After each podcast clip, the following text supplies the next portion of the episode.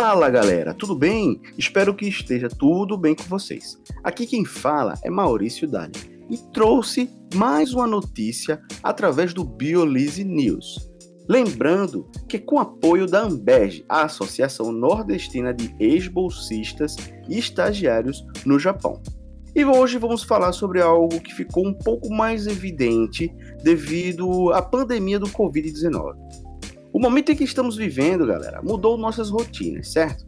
E a pandemia do Covid-19 nos colocou como reféns de nossas próprias mentes, levando à tona diversos problemas psicológicos devido ao distanciamento social. Então, com a pandemia, todos tiveram de se adaptar, mas isso provocou muitos problemas, principalmente alimentados pela falta do contato social, que no final das contas era algo que vivíamos todos os dias durante a vida inteira. Esse fato amplificou algo que já acontecia há anos dentro da ciência, mas que se tornou cada vez mais evidente devido à pandemia. O fato são os problemas psicológicos dos cientistas, devido à pressão acadêmica que está sendo amplificada pelo Covid.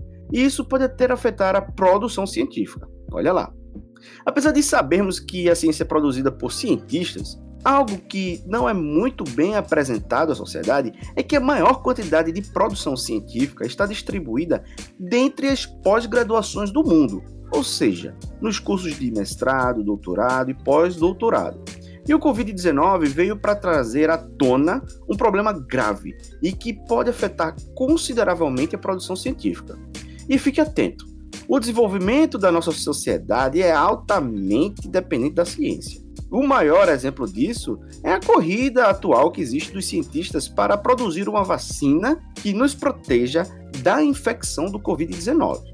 Então, pessoal, a ciência é feita por pessoas estas, mais conhecidas pela sociedade como estudantes, mas que no nível acadêmico em que estão, produzem muita, mas muita ciência.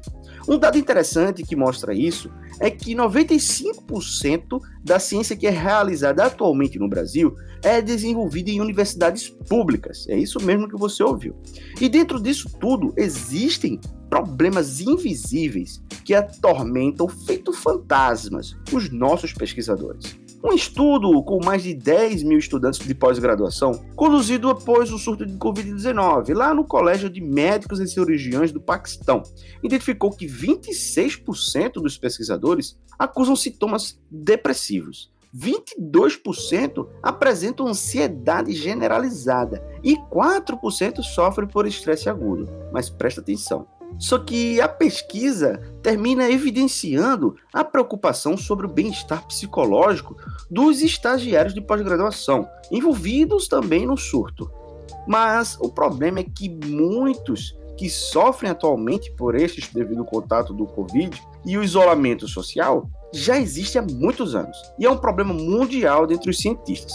Por exemplo, na Bélgica, um estudo publicado em 2017 na revista Research Policy, verificou que um terço dos 3.600 estudantes de doutorado das universidades da região de Flanders é, corria o risco de desenvolver algum tipo de doença psiquiátrica.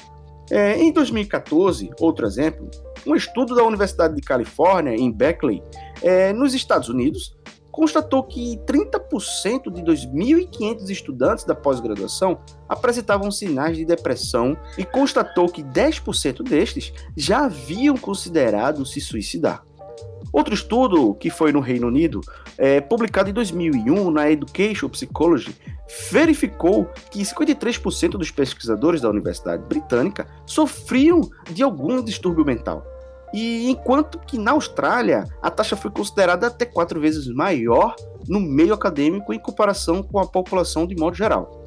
Trazendo para o Brasil, em um relatório divulgado em 2011 pela Associação Nacional dos Dirigentes das Instituições Federais do Ensino Superior, a ANDIFES, que mapeou a vida social, econômica e cultural de quase 20 mil estudantes de graduação das universidades federais brasileiras, verificou que 29% deles já havia procurado atendimento psicológico e 9% psiquiátrico, o que envolve problemas mais sérios.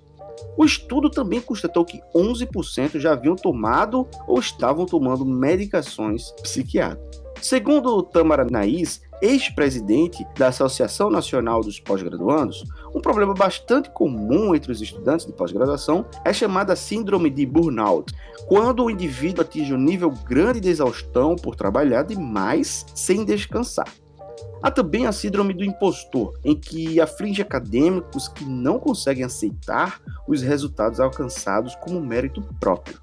Anaís destaca também que o desenvolvimento de transtornos na pós-graduação pode ser também um reflexo dos problemas da academia, que oferece poucas oportunidades e que, ao mesmo tempo, as exigências e pressões envolvendo prazos curtos para qualificação e defesa, cobranças excessivas ou injustas por publicações em revistas de alto impacto, contribui para agravar esse quadro. Outro fator que também pode contribuir para o desenvolvimento de distúrbios psicológicos é a relação com o orientador. Pois é, vários são os casos registrados pela NPG da atitude de assédio moral, sexual e até mesmo a omissão de seu papel como orientador.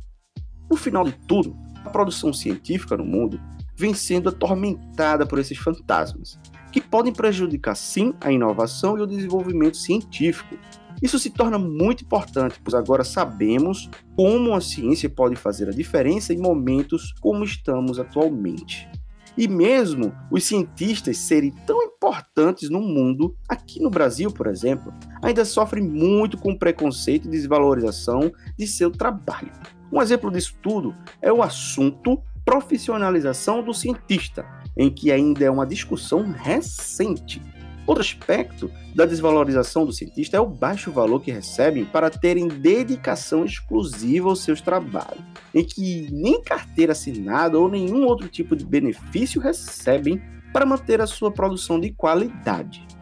E ainda sofrem com os cortes que recentes governos vêm aplicando sobre os maiores financiadores, como por exemplo a Coordenação de Aperfeiçoamento Pessoal de Nível Superior, conhecida como a CAPES.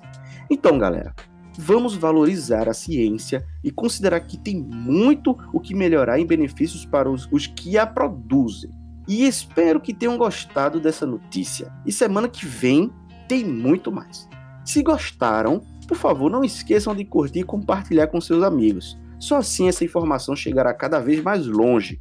Obrigado mais uma vez pela sua audiência. Ficamos muito felizes em ter vocês nos dando voz e dando voz para a ciência também toda semana teremos novas notícias, bem polêmicas, sendo as segundas-feiras para iniciar a semana com uma nova opinião. Esse é o Biolise, quebrando padrões, divulgando ciência.